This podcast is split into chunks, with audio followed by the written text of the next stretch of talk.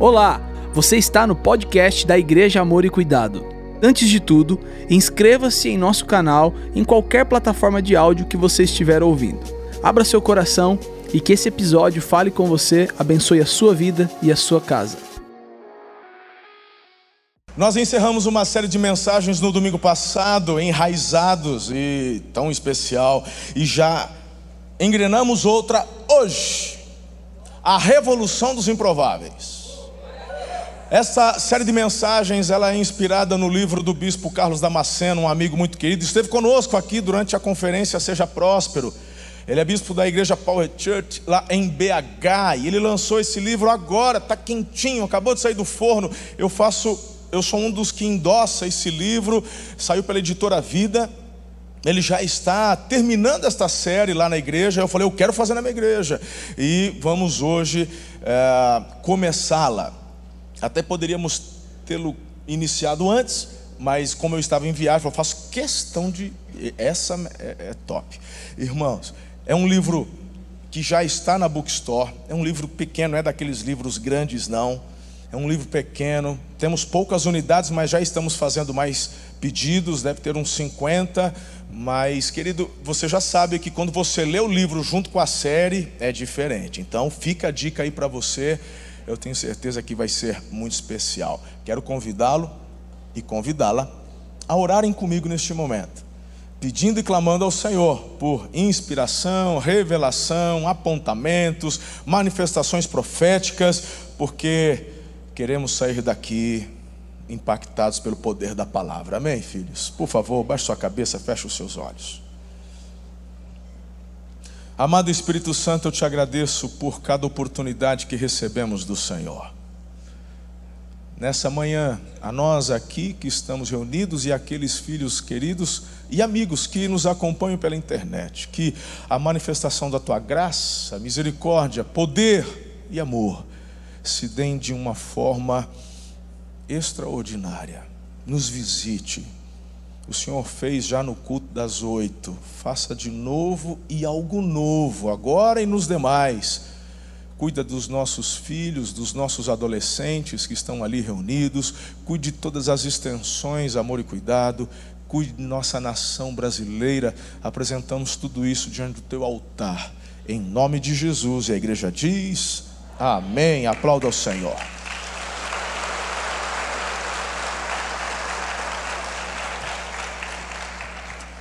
Então, o título da série é A Revolução dos Improváveis. Existe algo que deseja vir à tona, que está à espera de que você dê o primeiro passo.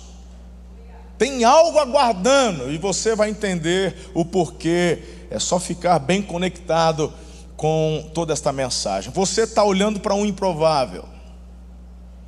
Vou repetir. Você está olhando para um improvável. Algumas pessoas, quando nós olhamos para elas, falamos: essa daí já não tem como dar errado. pois é, eu, eu sou aquele que nunca foi escolhido para o time. Né, meu irmão? Eu, eu, sabe o gordinho que ficava de. Todo gordinho quer, quer ser escolhido, mas ele fica por último. E o meu objetivo na época era não ser o último. Para não, ser último já é vergonha demais. Quando eu saía como penúltimo, já estava feliz. Falei, ufa, é, dessa eu me livrei. E sabe, você hoje aqui me vê e talvez não consiga entender o processo que foi startado lá quando ainda era criança. E de repente, por não entender esse tipo de coisa, você olha para você mesmo, hoje já adulto, e continua acreditando mesmo que não vale nada, que não pode, que não tem condições, de que não foi preparado, que não nasceu para isso. E se esquece que na verdade você está a uma movimentação de ser o que Deus te chamou para ser. Porque Ele não vem fazer no seu lugar o que você precisa realizar. Por isso que quando eu falo de revolução, eu quero que você entenda isso como santa inquietação. Quando você se acomoda no sentido de é isso mesmo, como é que vai acontecer qualquer tipo de movimentação aí dentro? As transformações elas irão acontecer a partir de uma inquietação. É assim que Deus trabalha conosco. Quando você olha para a vida de Jesus, você começa a entender durante os seus três anos de ministério, que ele começa a falar com as pessoas acerca de uma novidade de vida. O que significa evangelho? Diga boas novas. Boas novas, diga novas. Não é a manutenção do mesmo, não é a mesma mensagem requentada, são boas notícias, novas notícias, boas novas, evangelho. Jesus cumpre a lei porque a lei é santa. Ele não vem substituir a lei, mas ele vem mostrar um novo caminho. Diga, nova aliança. A nova aliança, ela é superior à primeira. Acabamos, acabamos de chegar de Israel, pastor Eliezer. E eu não sei qual foi a impressão de alguns, doutor Nava, a esposa estiveram conosco, alguns de vocês estavam lá. Nossa próxima caravana já está agendada para outubro de 23. Mas uma das coisas que nos chama a atenção quando estamos em Israel, estamos ali na, na, na, região do Muro das Lamentações, andando pelos bairros judaicos ortodoxos, uma das coisas que nos chama a atenção é a sua, é a forma como eles são zelosos pelas leis da Torá, que é o Velho Testamento, não é isso? Zelosos, chega assim a ultrapassar a linha dos fariseus, os ortodoxos com suas roupas pretas, eu estou falando dos religiosos, não estou falando dos habitantes de Israel, porque lá é um país democrático, mas estou falando dos religiosos. Aí, talvez, olha onde eu quero chegar, preste atenção, a comparação que eu quero fazer. Talvez você e eu estejamos tão bem conformados com a nossa religiosidade. Eu nasci na igreja. Ah, porque não sei o quê. Ah, porque eu manjo um monte de Bíblia. Ah, porque papapá. Ótimo, que bom. Eu te pergunto, o que isso produz?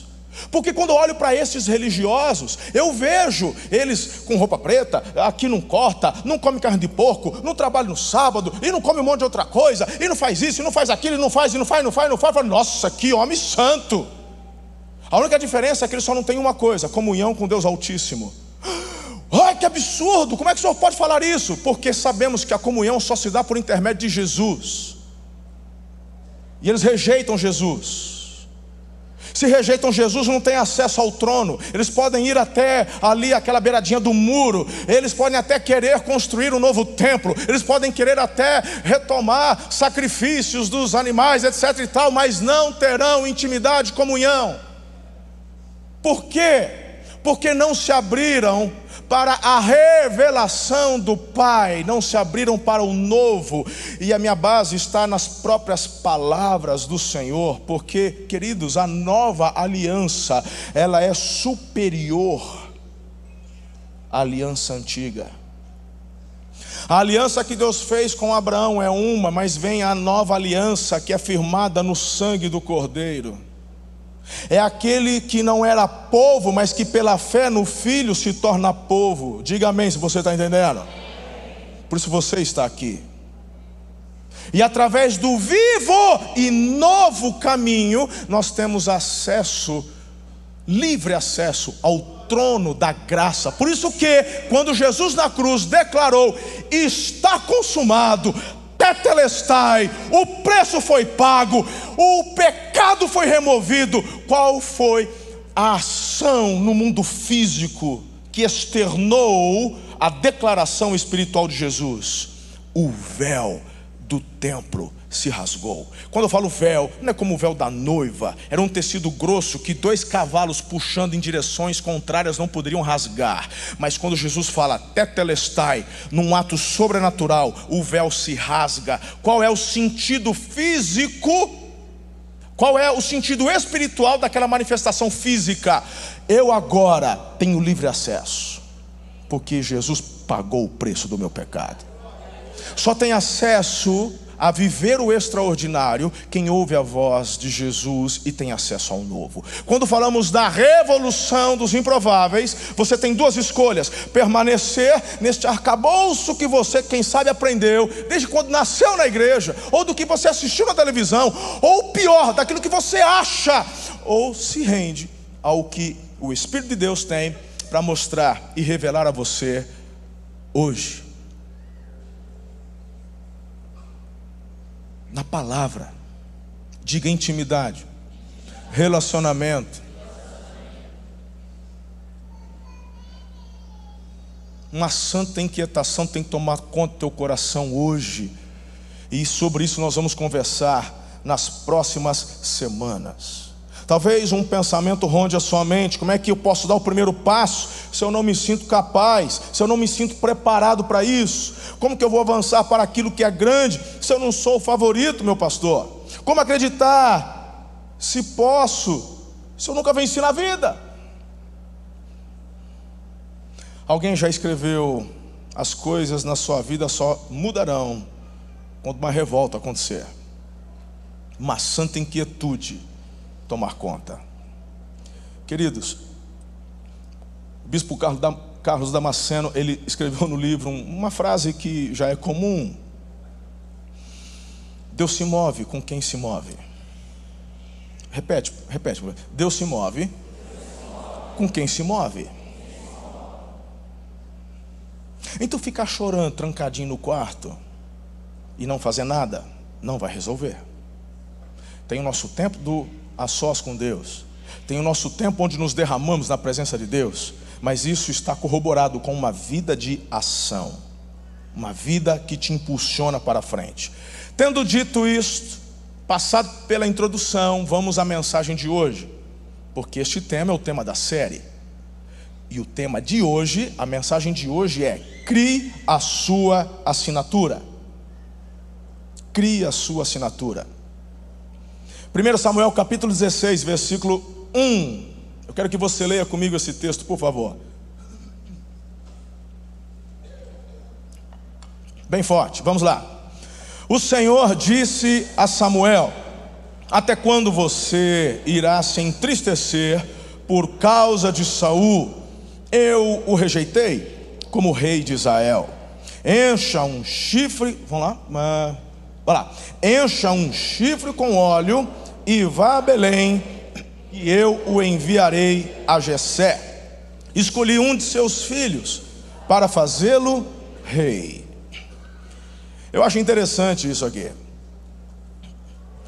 O profeta está como? Está triste ou está feliz? O profeta está triste. Eu gosto disso. Deus viu. Deus viu. O profeta está triste. Por quê? Porque ele viu a galera sentando o dedo no 13 e o Saul está lá eleito agora. E o profeta está como? Triste. Está triste. Aí, gente, gosto de ver a forma como Deus trabalha, e eu tenho certeza que esta mensagem vem trazer até acalento ao teu coração. Você precisa entender como Deus age. Deus não age apressadamente. Aquele que é Senhor do tempo, aquele que é Senhor do Kairós, meu irmão, ele não age apressadamente porque não está sujeito ao tempo, ele determina o tempo. Então ele vê o Samuel cabisbaixo porque Saul se afastou do Senhor. E a pergunta que eu faço a vocês é: quem escolheu Saul? Quem escolheu Saul? O povo. O povo escolheu Saul porque nunca foi plano de Deus de dar um rei para Israel. Ele mesmo queria governar Israel e era só buscarem o Senhor, mas eles quiseram um rei. Sabe por quê? Porque a nação não quis assumir a identidade que Deus havia preparado para eles. E a palavra nos ensina de que eles observando as outras nações e todas as outras nações tinham reis, aí o povo, a gente também quer um rei. Falou, não, mas a minha identidade para vocês é diferente. Eu serei o Deus de vocês. A gente quer rei, vocês que querem rei, querem o rei, então escolhe. Aí eu achar um bonitinho. Acharam na tribo Benjamim o bonitinho. A Bíblia fala que o Saul era do ombro para cima da, do restante da galera. Falou, vamos pegar aquele altão bonitão, fortão. É o Alexandre. O Alexandre tinha sido rei naquela época lá. Se fosse escolher entre nós aqui, eu ia perder só por Oreol, mas como Oreol, né, se a eleição fosse hoje, o Oreol ganhava, era o mais alto. Mas aí o Saul agora é rei. Mas ele, no começo está tudo bem. Acontece que ele se afasta, não obedece mais o Senhor. O Samuel vê isso tudo. O Samuel é homem de Deus, ele é profeta. O Samuel aprendeu a ouvir a voz de Deus quando adolescente. Está triste? Deus vê a tristeza e fala: Ei, fica triste não. Porque eu já rejeitei o Saul. Samuel fala: Eita, nós vamos para um tiro de guerra. Vai, chama o exército. Agora, Deus rejeita. Mas é, eu já escolhi um outro. É, é 22. É, já escolheu. É, Deus está no comando. Ele, pera lá, cara. Tenta entender como é que Deus trabalha. Não é do nosso jeito. Não é do nosso jeito. Deus se move por princípios e propósitos. Nós temos uma tendência de queremos tudo para ontem. Nós simplesmente ficamos numa inércia, passamos anos sem semear, passamos anos sem dedicar tempo na educação dos nossos filhos, passamos anos sem participar de uma reunião do conselho de escola, passamos anos sem, sabe, ouvir ganhar, meu irmão. E aí, quando as coisas acontecem, Deus, vai, agora. Fala, agora não, é do meu jeito. Eu estou vendo. Já rejeitei Saul. Mas tem todo, diga, um processo. Mas perceba que a revolução começa por uma inquietação, porque se o próprio Samuel ele continuasse ali entorpecido, e se o próprio Samuel permitisse que seu coração se amoldasse às coisas erradas, Deus, por amor e por aliança, no futuro traria disciplina mas não se moveria como moveu. Mas como ele encontrou um coração, ele fala: Estou vendo tua tristeza. Fala o seguinte: vamos para ação. Diga ação. ação. Mais uma vez, diga ação. ação. Como é que a gente trabalha? Deus fala: põe óleo no teu chifre. A primeira questão que devemos perceber no texto que a gente acabou de ler é que Deus sempre vai nos encontrar. Estou triste, Deus nos encontrou. Eu estou preocupado, Deus está te vendo. Queridos, a maior crise do mundo não é a crise do petróleo, não é a crise da Ucrânia, da Rússia, não é a crise política no Brasil. A maior crise do mundo é a crise de identidade. Esse é o problema. E você precisa entender de uma vez por todas que você é filho amado de Deus. E é a partir deste princípio que você começa a decolar. E uma das coisas mais importantes nisso tudo é você entender que o anonimato tem um valor inestimável. E essa é uma das situações mais difíceis de entender e perceber o valor do anonimato. E é exatamente sobre isso que a mensagem de hoje fala, ministro Fausto. Exatamente sobre isso. Eu quero dar a você então três direcionamentos para você gerar, em nome de Jesus, essa identidade, criar uma assinatura. Em primeiro lugar, Grave aí, é você começar onde você está. Comece onde estiver, e vamos ao nosso texto. Eu vou ler aqui, mas vou pular algumas coisas para ganharmos tempo e parafrasear outras. Então, a continuidade do primeiro versículo que eu li agora há pouco sobre Samuel triste, Deus mandando ele colocar chifre no seu azeite, ou o azeite no seu chifre. que era um instrumento dele. Meu Deus, é, a gente, de vez em quando que o teco aqui, dá crise, né, meu? Mas você entendeu, não entendeu? Que bom. Só não pode confundir Jesus com Genésio, do resto acontece. Samuel fez o que o Senhor disse quando chegou em Belém. As autoridades da cidade foram encontrar-se com ele. Todo mundo sabe, né? Belém, né? Casa do Pão. Mas sabe hoje, porque a gente sabe que é a terra de Davi, porque Jesus nasceu lá. Hoje, a gente, na época, meu, ninguém sabia. Belém era um negocinho no meio do nada. Tanto que hoje ela fica no território na no território de Israel, mas a autoridade lá é a autoridade palestina, não é nem a autoridade israelense que comanda o local. Estivemos lá também dessa vez, foi muito especial. O profeta chega e todo mundo fica como? Com medo. Primeiro porque ninguém conhece Belém, e a gente está falando do Samuca, a gente está falando do Samuel, a gente está falando do profetão. É, é o cara que anda com o rei. É o cara que o rei presta continência. É, é o representante da voz de Deus na terra. Aí ele já chegou, o senhor vem em paz? Fica tranquilo, eu vim sacrificar o Senhor. Aí o pessoal dá aquela calmada, e aí ele responde: Sim, eu tô, vim, vim sacrificar o Senhor, consagrem-se e venham ao sacrifício comigo. Então, ele consagrou Jessé, e os filhos dele e os convidou para o sacrifício. Quando chegaram, Samuel viu Eliabe, e aí começa. Imagine só. Deus falou que era da casa de Jessé. Jessé, se consagra aí que a gente vai sacrificar. Tal. Quantos filhos tem ali? Sete. Quando Samuca veio, Eliabe assim, é ele. Ah, é menino bonito, forte, aprumado. É o mais velho.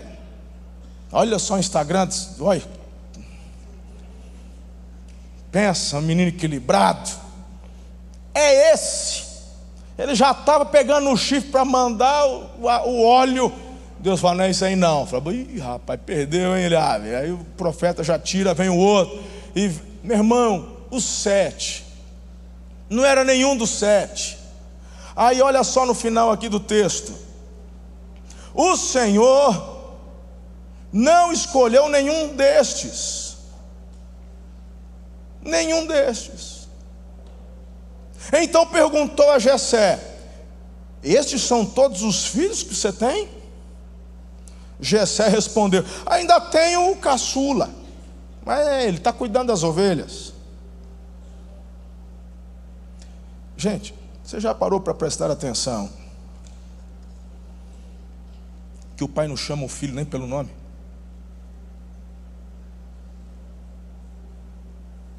Não chama nem pelo nome, chamou de Caton. O termo no hebraico é Caton ou Catan, que significa pequeno, desprezado, sem, sem importância.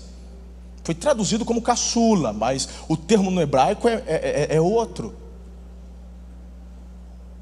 É o café com leite, mas é interessante, não a forma como Jessé se reporta ao filho, mas eu quero chamar a atenção em primeiro lugar sobre o ofício do filho. Ele está, ele está o quê? Cuidando das ovelhas. Você quer, você quer não, fala eu quero, desenvolver minha assinatura. Ponto final. Você tem que querer. Não vou nem perguntar se você quer. Você quer. Estou afirmando. Você quer desenvolver uma assinatura. Comece onde você está.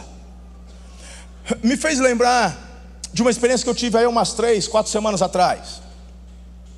E foi bem interessante porque eu sempre, como presidente da igreja, preciso estar sempre no cartório, reconhecendo firma de documentos importantes, etc. e tal. E estava eu lá no cartório, até meu pai estava junto comigo.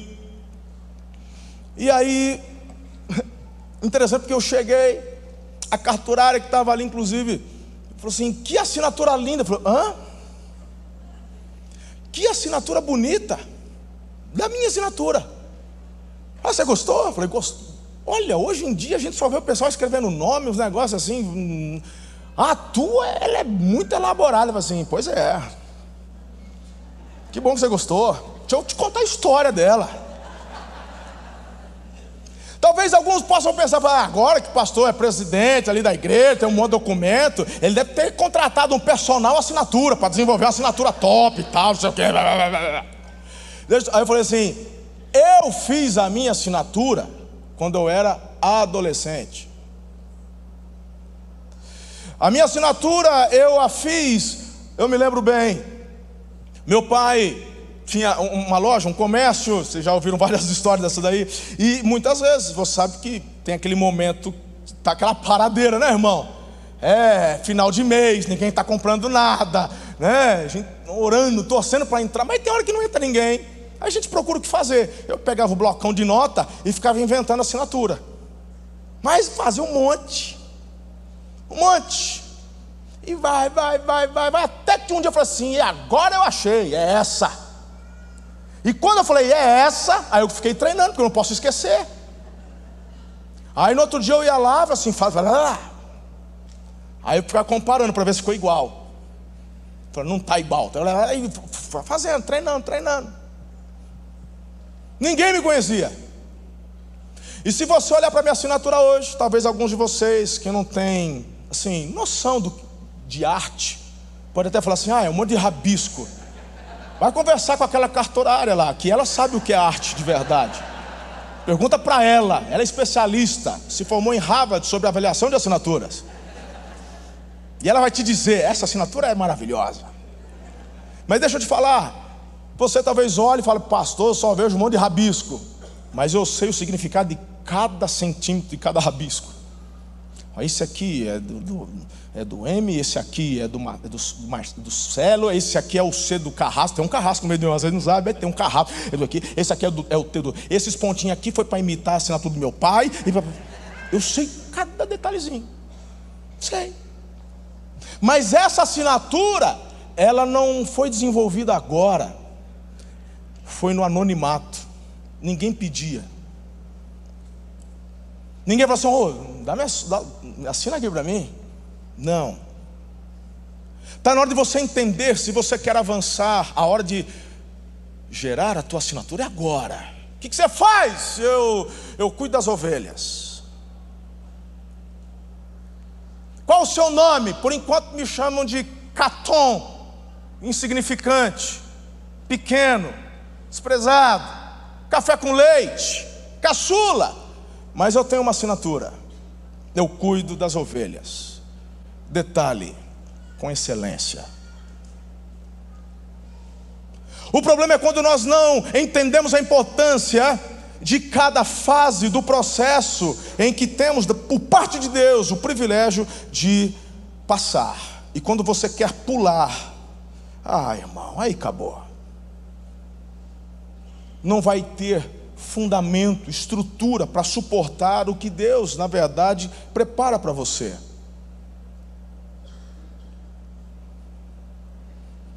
Na verdade, a gente percebe que existem inúmeros famosos, cujas assinaturas valem muito dinheiro, mas na verdade não tem identidade, não possuem uma marca, tem um rabisco, mas não tem uma assinatura, se você entende o que eu estou falando.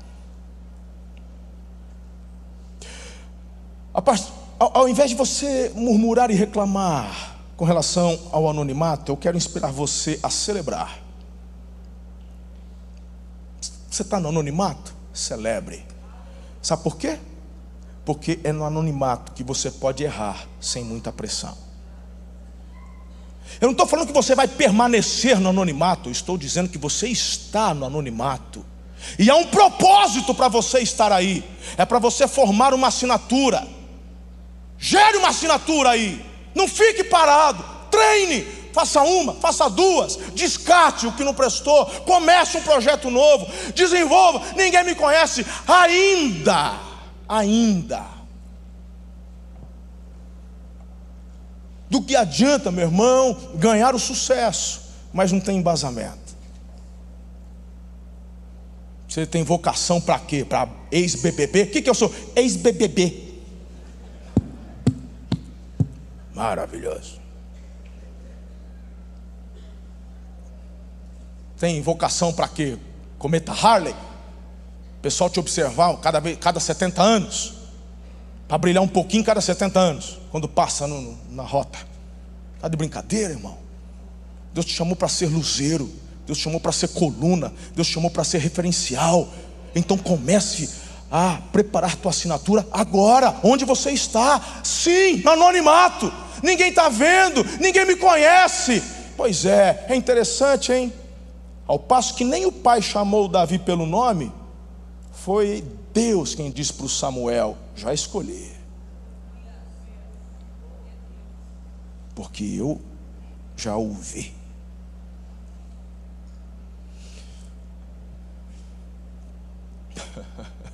Eu gosto. Eu gosto demais disso. Demais. Está na hora de você e eu entendermos que esta fase de anonimato é essencial. Quando você aprende a lidar com as pequenas pressões, você nem percebe, mas você está sendo calcificado para pressões maiores depois. Eu não sei quem já bateu, é só dar um Google rapidão aí, olha lá, meus universitários, dá o Google aí, recorde de mergulho de profundidade sem equipamento. Me veio aqui porque essa semana eu vi uma mulher, é, é, isso está envolvido até com apneia, mas tem gente que tem é, é, é Guinness de apneia, mas fica no rasinho. Eu estou falando aquela apneia, hã? 114 metros, é o recorde.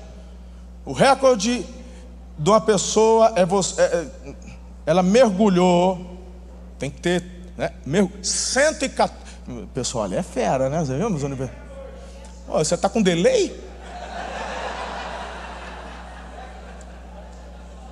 Não, isso aqui não é teste de internet. Ali é 5G, o Haldman está com 2G ainda, calma. Daqui a pouco um grita, você está na, na internet de escada, calma, esquece. Obrigado, filhão, você é demais.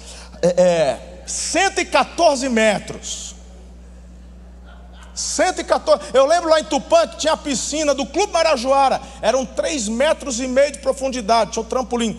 E tinha uma outra no tênis clube com 7 metros. O pessoal fazia pulo é, ornamental. E quando meu pai me colocou para fazer aula de natação, e era brincadeira para quem conseguia ir no fundo chegava com dois metros, o ouvido fazia, parece que ia estourar. Hã?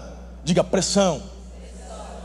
E até eu conseguir chegar no fundo daqueles três metros, dava medo. Parecia que o ouvido ia explodir.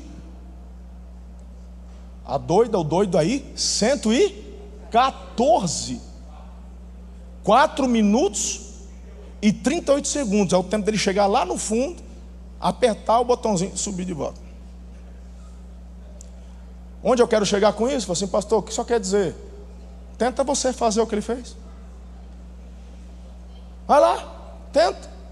Vai ver os olhos estufar para você. Vai aparecer esses, eh, eh, eh, essas curvinas que a gente pesca no Tietê.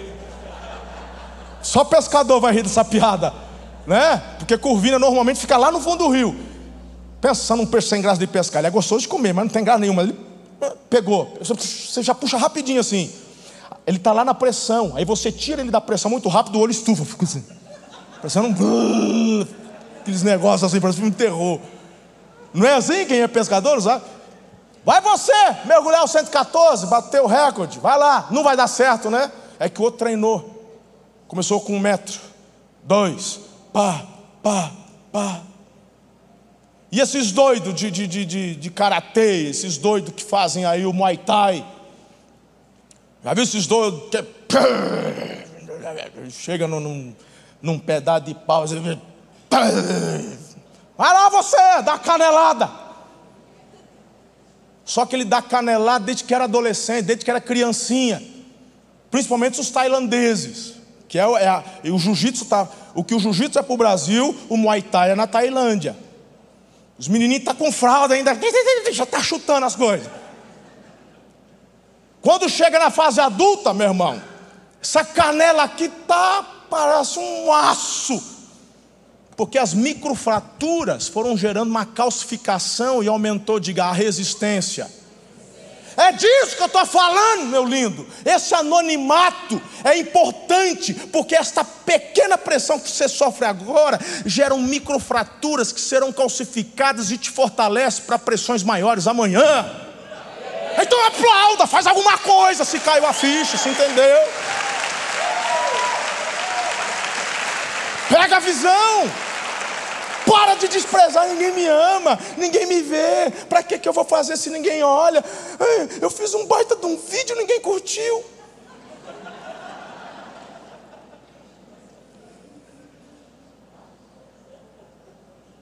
Esse tempo atrás, assim, vocês viram o vídeo que eu coloquei? Elas, o quê? Minha família. Sangue do meu sangue. Ajuda a dar engajamento, clica lá. Meu Deus.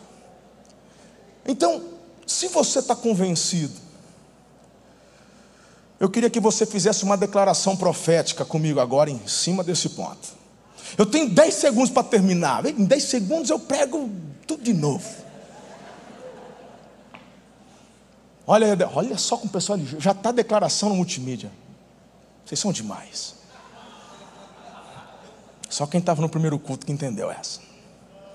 Eu vibro com eles. Vamos fazer essa declaração? Vamos gerar uma assinatura? Então, fala bem forte comigo aí, pessoal que está de casa. Tem que participar, está no monitor aí. Juntos. Eu decido construir a minha assinatura no lugar em que estou, sem sofrer pelo que ainda não tenho, mas celebrando o que já tem, está em minhas mãos. Aleluia! Celebrando o que já está em minhas mãos. É isso. É isso. Glória a Deus. Uh! Segundo lugar, vença os desafios do anonimato. Então perguntou Gessé, a Gessé, são todos os filhos que você tem? Ainda tem o caçula, e eu já falei para vocês aqui do Caton ou Catan. Filhos, entendam-me: vencer o anonimato não é se tornar famoso. Vencer o anonimato é fazer tudo com excelência, mesmo que ninguém veja. Afinal, Deus vê.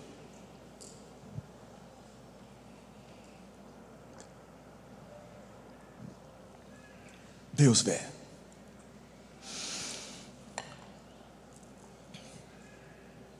Tenho Davi? Não. Tenho pequeno. Tenho pequeno. O tempo de anonimato é vital para você construir a marca da sua vida. Entenda isso. Escute, há uma pesquisa. E nessa pesquisa diz que a melhor fase para alguém aprender um novo idioma é entre os 10 anos e 17 anos de idade. Pesquisa. Vou repetir. A melhor fase para alguém aprender uma nova língua é entre os 10 e os 17. Pergunta simples para você raciocinar. Uma criança de 10 anos é mais inteligente que uma de 18? é mais inteligente, tem mais capacidade neural de, de, de, de, absorção. Tem ou não? Não, não. Então por que é mais fácil aprender dos, dos 10 aos 17? Porque essa é a fase do anonimato. Não tem pressão. Não tem boleto. Não tem Eu, eu ia falar uns negócios, não vou falar não.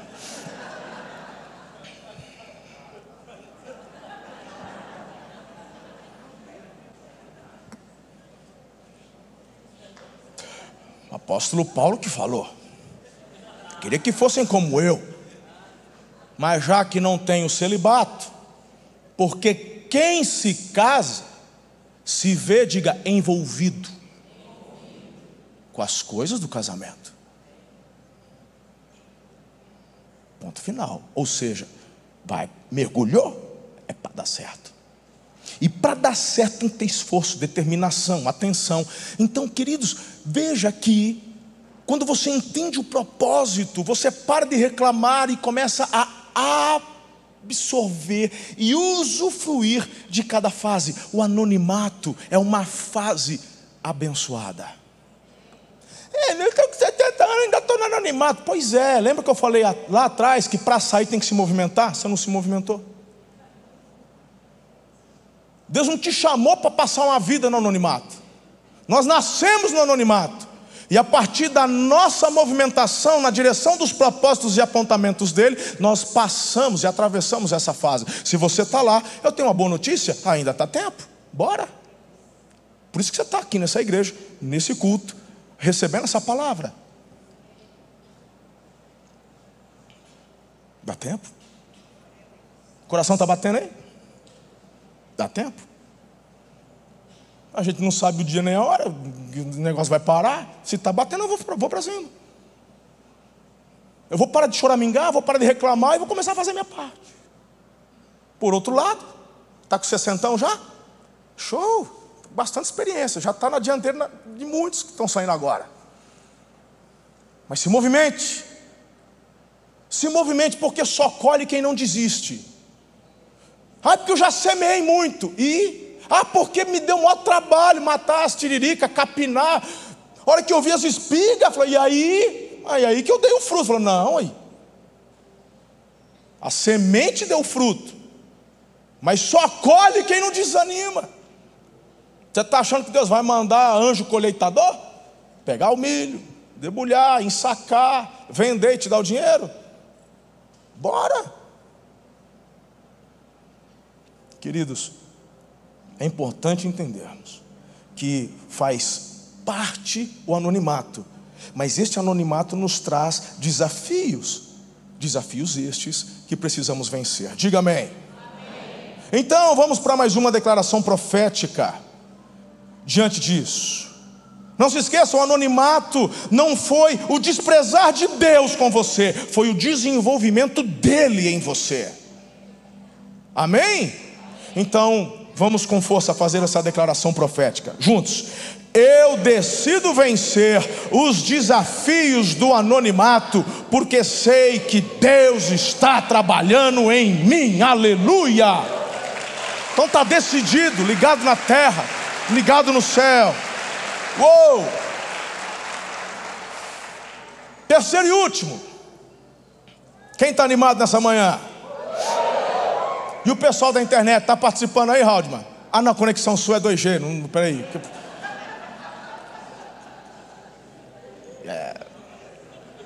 Você chegou atrasado só para não cair na piadinha lá do, do, da corrida, né? Foi, né? Tô ligado. Eu já te peguei agora. Você dá uma. Aleluia. É. Ainda bem que o Fabrício estava aí, aí deu certo a piada. Eu peguei ele e o Diego agora. Tamo junto? Não valorize a rejeição. Olha só que gostoso. Verso 11 do capítulo 16 de 1 Samuel. Então, o profeta Samuel perguntou a Jessé: Esses são todos os filhos? Você tem? Ah, tem um caçula, aquela coisa toda. Traga-o aqui. Não nos sentaremos para comer enquanto ele não chegar. Essa parte é top. Essa parte é demais. Não valorize a rejeição. Se você quer criar uma assinatura, ficar mimizento, ficar choramingando, ficar atacando os outros no Instagram, para! Instagram não é muro das lamentações. Seu chato. Filhos, vocês não vão conseguir criar uma identidade enquanto se importar com tudo o que fazem com você e com tudo aquilo que você não tem controle. Você não tem controle sobre a opinião dos outros, cara. Não tem. Por que, que dá tanta briga em época política? Porque o povo se ofende com a opinião do outro, quer controlar o outro. Você tem liberdade. Aí o pessoal fica bravo comigo. tentando impor a mim o que eu posso, o que eu não posso falar. Ei, volta lá para o balcão da loja onde eu comecei com 10 anos de idade e vê lá, se Deus te trouxer aqui, faz você o seu. Agora você acha que eu vou deixar você interferir no que eu estou fazendo, do que Deus mandou? Ah, fala com a minha mão aqui, ó. Tá louco? Poxa, não é desse jeito. Não, cara. Eu não estou aqui por indicação, ninguém me indicou. Nenhum presidente me deu a cadeira aqui, essa função, por indicação. Eu construí. E eu construí cedo, cuidando de ovelha, fazendo com excelência, matando um leão um dia, matando um urso outro dia. Então não é você que vai cercear aquilo que Deus me chamou para fazer, ser e falar. Então, quando você permite, querido, que o outro, a opinião do outro, mude a tua forma, é porque a tua identidade não está muito bem formada. Não estou dizendo que não doa, não estou dizendo que não machuque, mas não pode te paralisar. Diga amém. amém.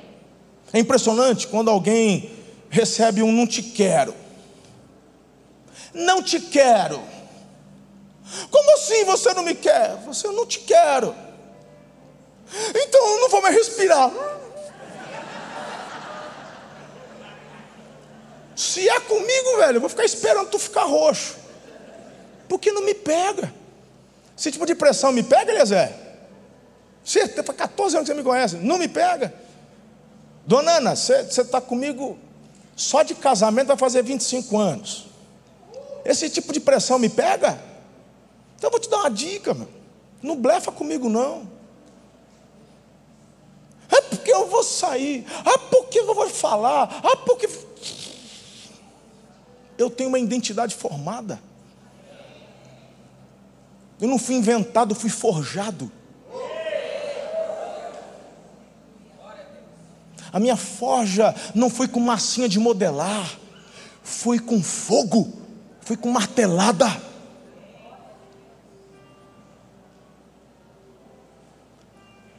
Pastor, o que significa esse anelzinho aqui? Primeiro, nada. Mas depois eu achei um significado para ela. Isso aqui é tungstênio. É um dos metais mais resistentes hoje. Vou ver se eu acho um misturado com. Qual que é o do Brasil agora? Do... Hã? Nióbio. Vou ver se eu achar um tungstênio com nióbio agora, para ver se dá uma, uma sustância.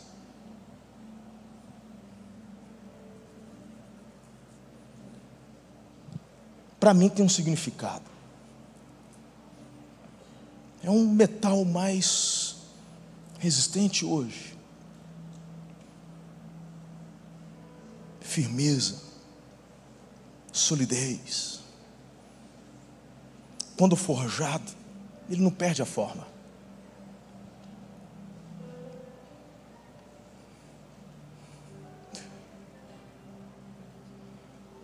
Eu tenho mania, às vezes, de abrir, às vezes, aquelas garrafinhas KS. Sabe garrafinha KS? Não vai tentar fazer isso, não, que você vai se cortar, cuidado. Mas eu tenho mania de abrir com, abrir com aliança. As alianças não duram muito, porque amassa tudo. Isso aqui já, já é dos 25 anos, já. Já tem um pouquinho de ouro branco, mas já está toda arriscada. Que o ouro é. O ouro é mole. Aí eu abri as garrafinhas e fazer um dente. Aí ficava, às vezes tinha até um pedacinho de ouro na, na tampa. Puxa a vida, já catava, sabe? Guardar, né? Depois derrete e gruda de novo. Hoje, hoje eu uso o tungstênio. Nem risca. O ouro brilha. Mas o tungstênio é forte. Aguenta paulada, pressão. Que, que você acha que vai dar mais certo na vida? Só querer brilhar? Ou ter resistência para atravessar e chegar no final? Criar uma identidade é isso. Então, em nome de Jesus, não valorize rejeição. Ah, não te quero. Melhor resposta. Então tá bom, então também não te quero mais. Ah, mas você me queria até agora? Eu falei, é, eu te queria até agora, mas se você não me quer, então também não te quero.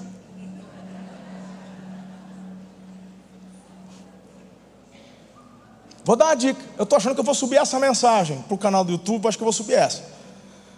Eu não sei, é, ou é das 10 ou é das 18, mas estou gostando dessa.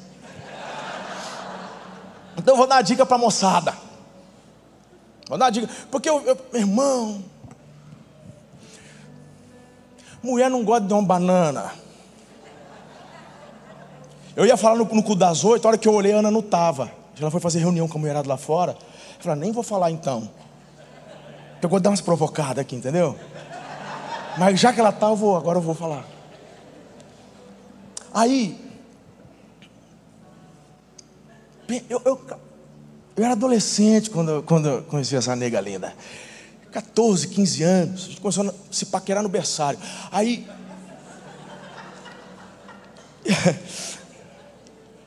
Pensa numa adolescente linda, uns, uns ela tinha uns óculos, fundo de garrafa assim, mas era um charme. Verdade. Uns aparelhos, ela usava uns aparelhos. Quando ela sorria para mim, eu falei, gente, aí eu, eu fiquei caidaço. Aí eu fui tal. A irmã dela namorava o meu primo já. Já tem uma força, né? Já tem. E eles fazendo pressão, dá uma chance pro menino, dá uma chance pro menino. Aí por tanta pressão, ela até que, ai, tá bom. Mas sabe quando você. Aí eu fiquei todo felizinho. Então, mas a gente estava junto, ela com a cara emburrada. Já passou por isso? Pressão, irmão, pressão. Deus me ensinando essa fase de construção, de lidar com pequenas pressões, rejeição. E eu falei assim, gente, e eu, fala a verdade aí, eu não dava presente, ursinho, dava ou não dava? Ela tinha um vício em comprar sapato, dava sapato, dava ou não dava? Uns 20 dias que a gente estava namorando.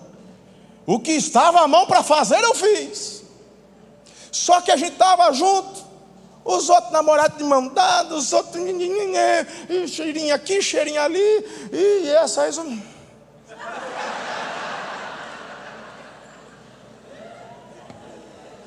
Por isso que eu fiz questão de falar com ela aqui. Ai, pastor, está exagerando. Pergunta se ela está fazendo assim. Ela está só assim. Ela é verdade. Deus está vendo, irmã. Até que não deu um mês. Não deu um mês. Ia ter. Era uma sexta-feira que ia ter intercâmbio. Lembra, Eliezer, dos intercâmbios que as igrejas batistas faziam? E havia intercâmbio de uma igreja, não sei de onde. E a gente foi lá na casa da tia Joana. Na casa da, da tia Joana, não é a mãe Joana, é tia, era a minha tia Joana. E a gente estava lá esperando porque o ônibus ia chegar de madrugada. Estavam os jovens ali esperando. Aí eu chamei ela na, na cozinha, falei, preciso conversar com você. Ela, ah. falei, eu estou vendo que quando a gente está junto, você não está curtindo. Ela, ah. Sabe quando você tenta dar uma de migué, assim, dar aquela. se fazer um pouco de cuidado para ver se ela ficava com dó? Então, eu estou vendo que você não está curtindo, acho bom a gente terminar lá. Nada.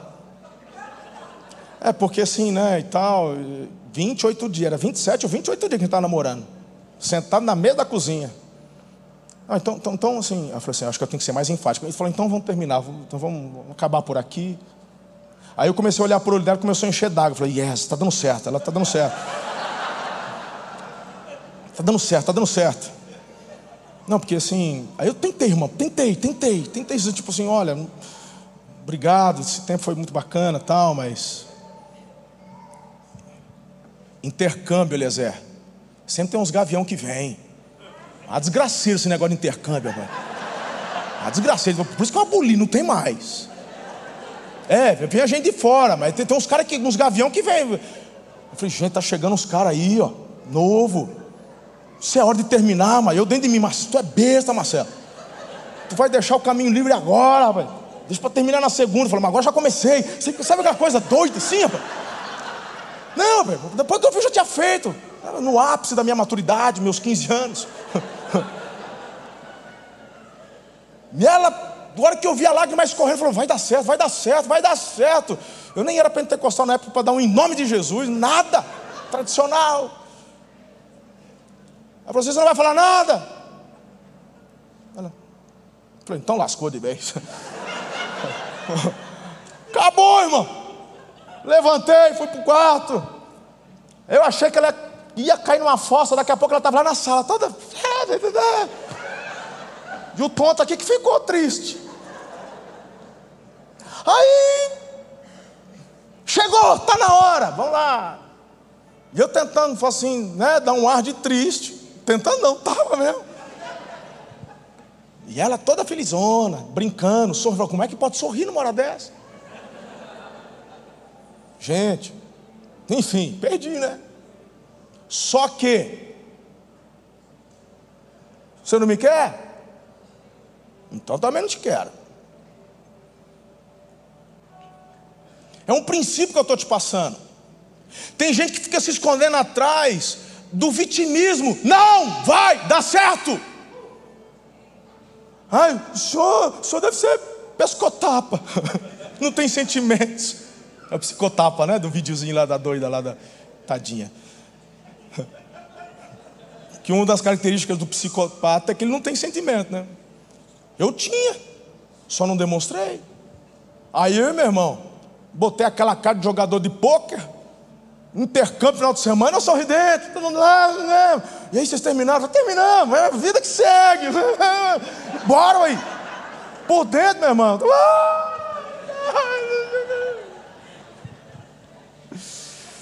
Ai, naquela época, meu irmão, era Christian Ralph.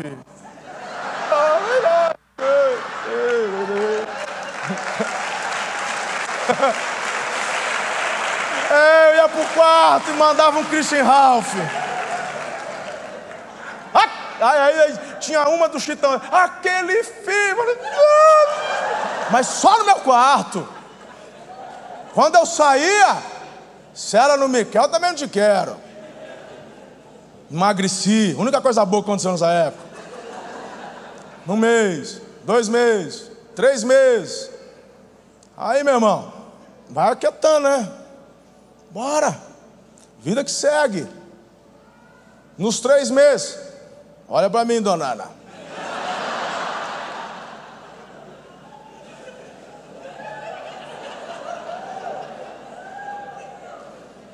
Daquele dia da casa da tia Joana.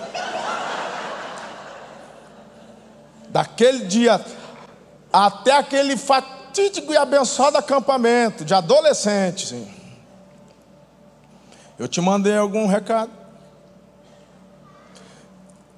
Não tinha celular na época, tá? Te mandei uma, uma cartinha. Te mandei algum buquê de flor. Mandei algum recado por intermédio de alguém. Não, o que eu tinha dado, já tinha dado. Um sapato. Contato zero, correto? Uns três meses, não foi? Três meses. Você não me quer? Aqui dentro eu quero, mas por fora não. Vida que segue. Quando eu percebi, meu irmão, que o negócio não ia virar, aí tinha uma outra lindona lá que começou a se engraçar, vamos namorar. Eu falei, não sei. Lá dentro ainda carregava um trem época dela. Mas naquela época não tinha a visão que a gente tem hoje, não tem os pastores que não tem, era outra, outra pegada, né? Aí até comecei a paquerar uma outra, mas não cheguei a namorar, não. Até que um dia eu recebo um cartão. Uh. Do esmilinguido.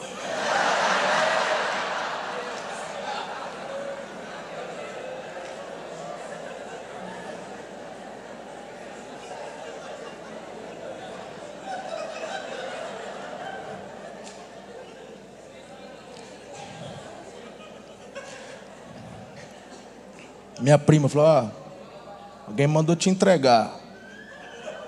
O que, que é isso aqui? Moverei do lado de trás. Essa letra eu conheço. Hoje eu, hoje eu consigo ver o que eu perdi. ah,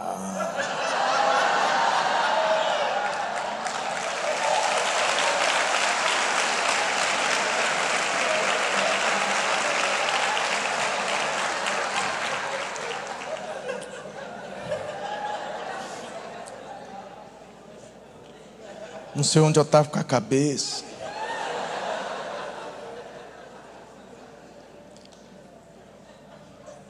Descobri que eu gosto de você. Faz muitos anos, eu tô, não estou inventando, mas era alguma coisa nessa direção, é, não era? É, se ela não lembra, então posso inventar. Se ela não lembra, então finge que eu lembro. Eu queria pedir para você uma outra chance. A vontade dele é sair correndo, dar um beijo na nega. Essa era a vontade que eu tive. Estava no acampamento de adolescente. A hora que eu vi, eu falei, é nada. Um quarto de milha dentro do. Sabe o que eu fiz? Guardei o cartão, fingi que não era comigo. Sabia, só é pescotar para mesmo. Fala comigo assim: tem que ter estratégia. Perdi uma vez, não vou perder a segunda. Estratejar. Perdi uma vez, não vou perder a segunda. Aí de longe, meu irmão, eu, eu, eu olhava para ela, eu vi que ela estava olhando para mim, eu fingi, eu olhava para outro lado. Isso era um sábado, num acampamento. Até que estava chegando a hora de ir embora do acampamento. Ela olhou para mim e falou assim: Você não recebeu o meu cartão? Eu falei: Recebi. Ela, e? Eu falei: e que a gente conversa sábado que vem.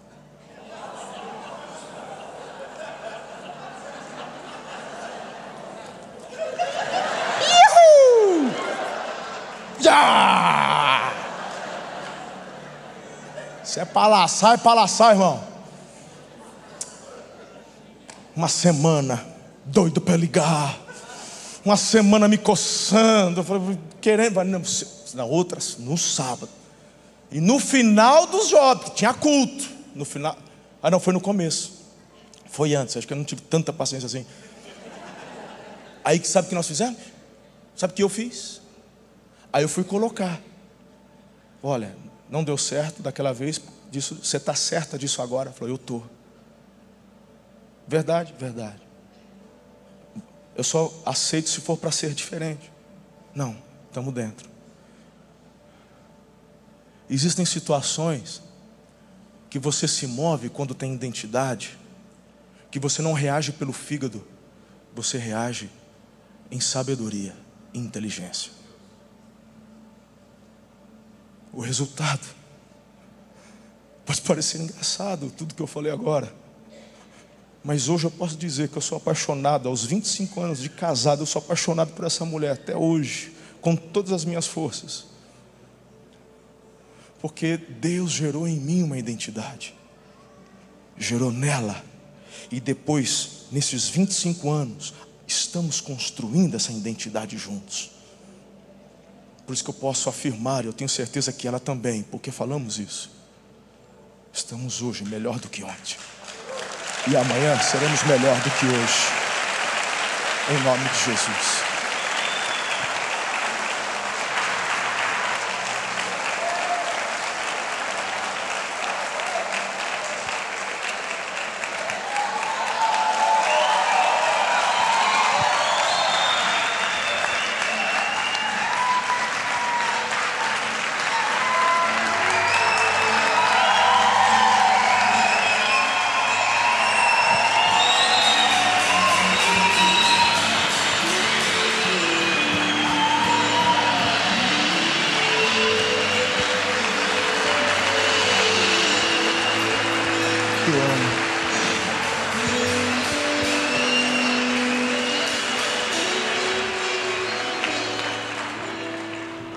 Congelada, cara.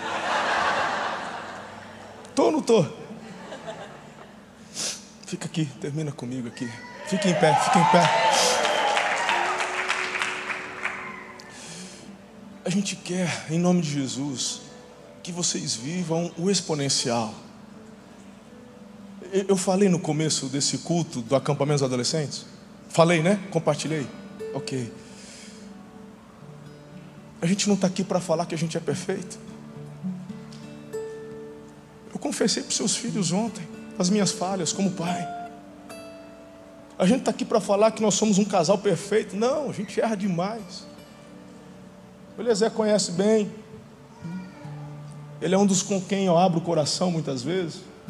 Sabe dos meus defeitos, dos defeitos dela.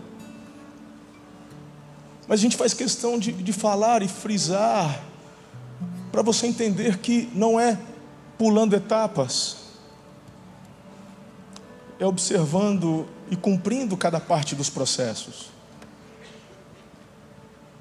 Mas você tem que se conformar. Se não está legal, se inconforme.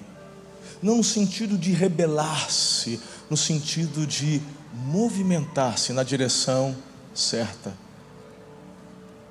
Vai dar certo. Se está dando com a gente, vai dar com vocês também. Pessoas como Walt Disney, Einstein, Steve Jobs, ouviram frases do tipo: vocês não têm talento, seu produto não é bom. Talvez já disseram para você, casal, vocês não foram feitos um para o outro, nunca vai dar certo.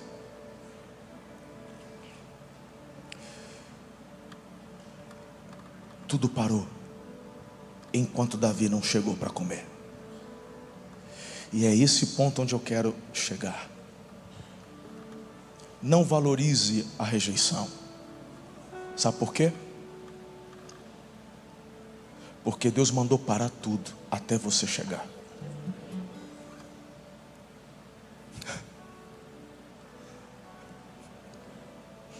Fausto, Deus falou comigo sobre você essa semana. Eu recebi uma palavra profética no final de 21. E essa palavra profética é de um pastor que eu respeito muito, um amigo querido, o nome dele é Fabrício Miguel, lá de Fortaleza. E uma dessas palavras foi muitas coisas pessoais, mas uma delas foi: tem alguns pastores, alguns filhos dentro da sua igreja que já são pastores, e quando ele falou isso, eu entendi, e de fato eram pessoas que não eram ordenadas, ele disse: Eu tenho guardado. Diego tem essa profecia, pastor Esther tem essa profecia que eu mandei para eles. E ali ele dizia: Essas pessoas já estão prontas, só aguardando você levantá-las.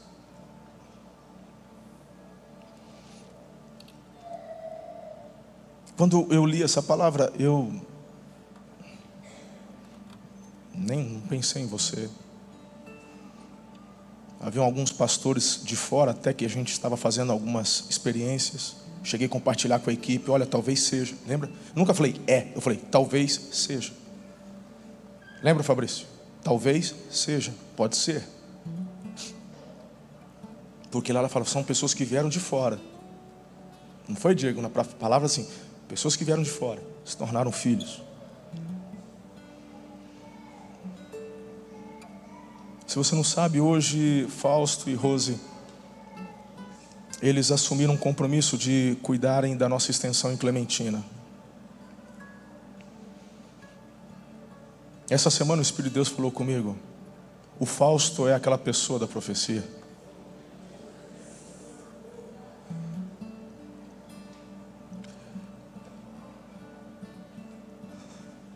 Por que, que eu estou dizendo isso? porque as coisas podem estar se movimentando. O banquete está pronto, a carne está assada, a salada está ali pronta para ser saboreada. Tá, as pessoas já estão se movimentando, os servos já estão ali prontos para distribuir. Mas se é você, Deus vai falar: para tudo até ele chegar. Fizemos tentativas, levamos outros. Vai você, vai lá. Está parado. Mas quando Davi chega, Deus fala: esse. O jantar é servido. O ministério desenvolve. O casamento cresce. Sua profissão ganha velocidade. Quem está entendendo? Agora o que você precisa entender é que Davi ele rejeitou completamente essa visão de desprezo, de ah, rejeição. Ele, ele deixou para lá. Não, ah, é o, é o caçula. Tá. Ah, o que cuida da. Não, não tem problema. Mas quando o óleo é derramado sobre a cabeça dele, e esse óleo está apontando o que, filho? Esse óleo aponta uma coroa, porque o óleo estava dizendo o seguinte: Deus rejeitou o rei atual, mas já escolheu você para ficar no lugar dele. Aprenda uma última lição hoje. Aprenda uma última lição hoje em nome de Jesus. Quando Davi chega, o banquete se move, o óleo é derramado, a visão é compartilhada, destinos são destravados, e eu te pergunto: o que, que o Davi volta a fazer? Cuidar de ovelha de novo.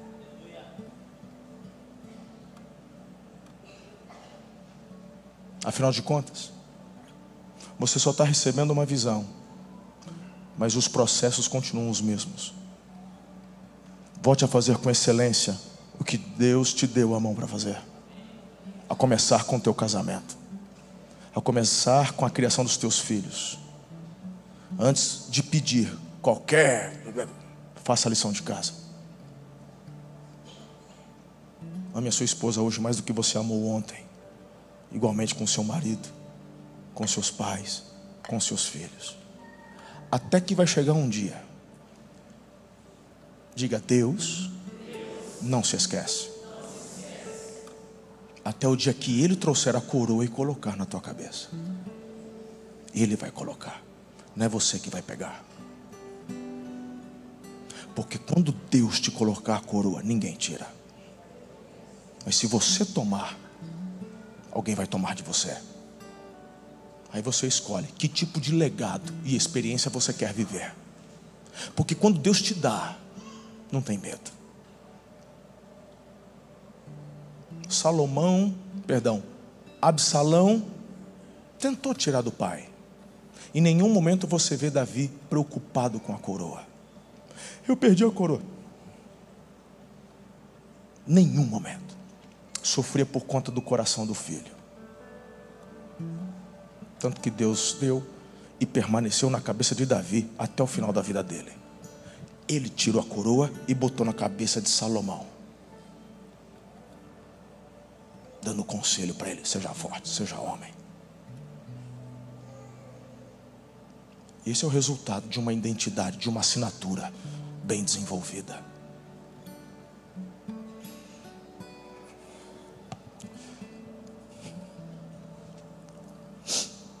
eu decido valorizar mais quem me escolheu do que aqueles que me rejeitaram. Faça essa declaração em cima do terceiro ponto para a gente encerrar. Eu decido valorizar mais quem me escolheu do que aqueles que me rejeitaram. Aplauda o Senhor.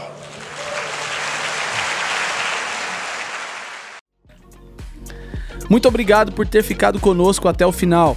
Se este conteúdo abençoa a sua vida, compartilhe com todas as pessoas que você conhece. Siga-nos também em nossas redes sociais, arroba Amor e Cuidado.